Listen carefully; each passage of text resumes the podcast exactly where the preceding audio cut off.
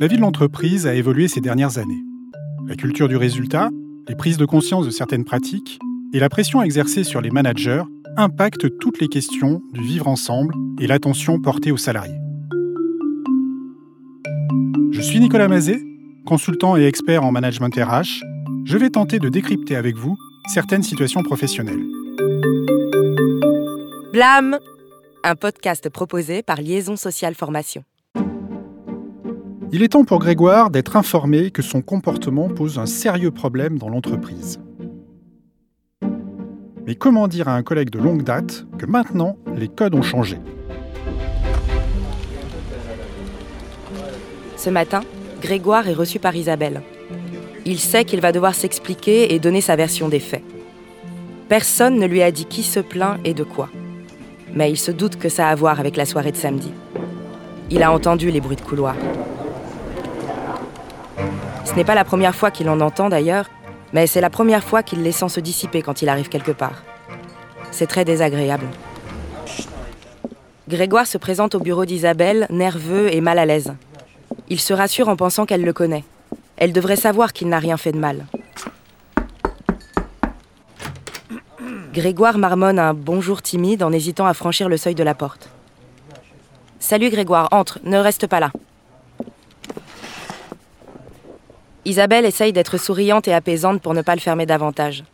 Il s'exécute comme un enfant, ferme la porte et s'assied devant elle, tout en se redressant un peu, évidemment nerveux et mal à l'aise. Tout de suite, on voit que cet entretien va être difficile à mener pour les deux protagonistes. Isabelle essaie d'appliquer la bonne règle en accueillant Grégoire et en tentant de le mettre en confiance. Mais a-t-elle bien préparé cet échange? J'espère qu'elle a un objectif clair et un questionnement approprié en tête. Nous allons bien voir. Merci d'être là, Grégoire. On doit se parler, on n'a pas le choix. Ce n'est facile pour personne, tu sais. Isabelle laisse passer quelques secondes. Il reste impassible, elle reprend.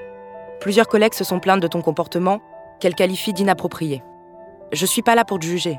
C'est juste mon travail de comprendre ce qui s'est passé et de protéger tout le monde. Tu veux bien qu'on en parle? Grégoire s'agace immédiatement.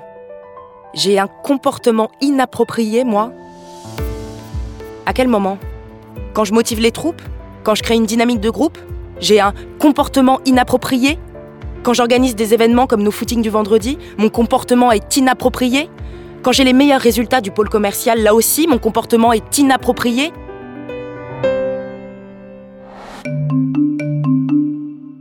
Ah, Isabelle aurait dû être plus factuelle lors de son introduction. Il s'est passé quelque chose d'inadmissible lors du séminaire. Et en plus, cela s'est passé devant témoins. Selon moi, elle aurait dû s'appuyer sur cet événement pour solliciter la version de Grégoire. Du coup, celui-ci réagit en protection, ce qui est bien naturel, avec des arguments sur lesquels il se sent fort, mais qui n'ont rien à voir avec les plaintes recueillies par Isabelle. Isabelle savait qu'il réagirait comme ça. Ils sont amis depuis un moment maintenant.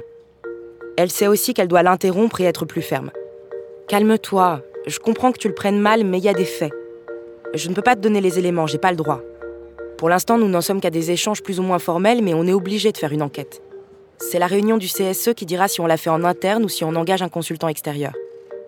Il garde le silence quelques instants, son visage se crispe, il ne joue plus.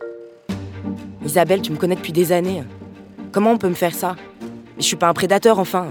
Je fais de l'ombre à quelqu'un, c'est ça? Isabelle veut l'apaiser. Mais non, Grégoire, tu sais bien que ça n'a rien à voir. S'il te plaît, fais juste attention à ton comportement et à tes propos. Ne dépasse pas les bornes et sois pro. Juste pro. Il soupire désœuvré. Qu'est-ce que je peux faire? On passe nos journées ensemble, on peut pas rester en distance, ce serait invivable. Parfois je fais quelques blagues, mais c'est jamais méchant, et dans ces conditions tu peux aussi convoquer la moitié des gars de l'entreprise. C'est pour ça qu'on fait une enquête, Grégoire. Pour comprendre la situation dans sa globalité et voir ce qu'il faut changer dans notre fonctionnement. T'es souvent limite, reconnais-le. Grégoire ne peut pas le nier. Ça m'arrive de taquiner Céline ou Émilie, d'accord. Mais beaucoup de couples se forment au travail, on passe 40 heures par semaine ensemble, alors comment on fait? On est en train de créer une génération de parano célibataires frustrés, hein. c'est tout ce qu'on va réussir à faire. Et puis, il faut arrêter avec les minauderies, hein. elles sont jolies, elles le savent. Ne me fais pas croire qu'elles ne jouent pas de leurs atouts, ce serait trop facile. Isabelle doit mettre fin à l'entretien. Elle est triste et inquiète. Grégoire n'est pas quelqu'un de mauvais, mais ça va être compliqué de lui faire entendre raison. Elle n'espère qu'une chose, que l'enquête démarre au plus tôt et que la situation s'apaise enfin.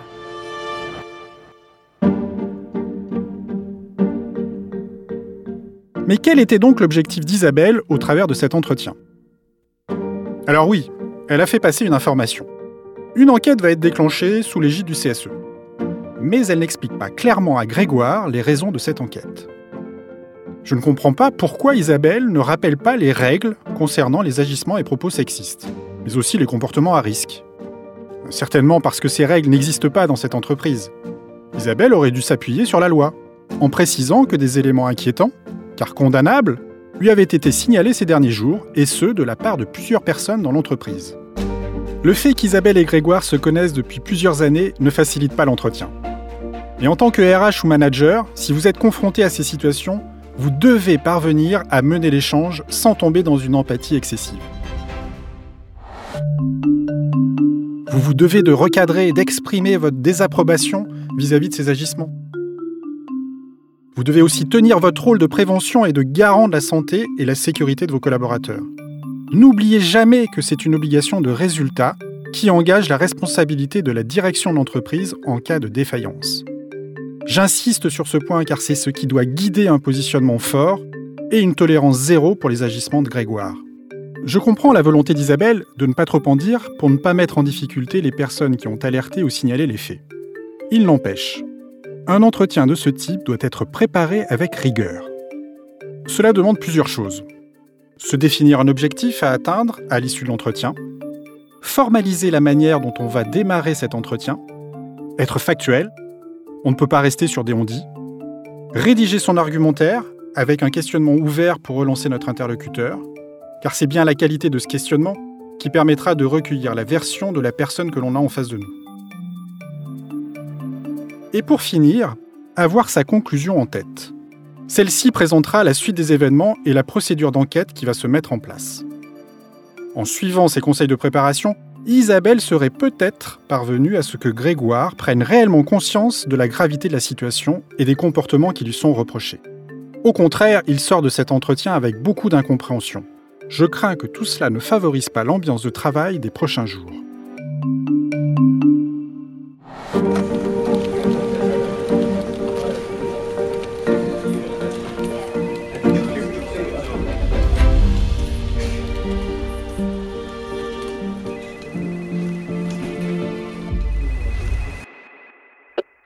Vous êtes bien sur la messagerie de Céline. Laissez-moi un message.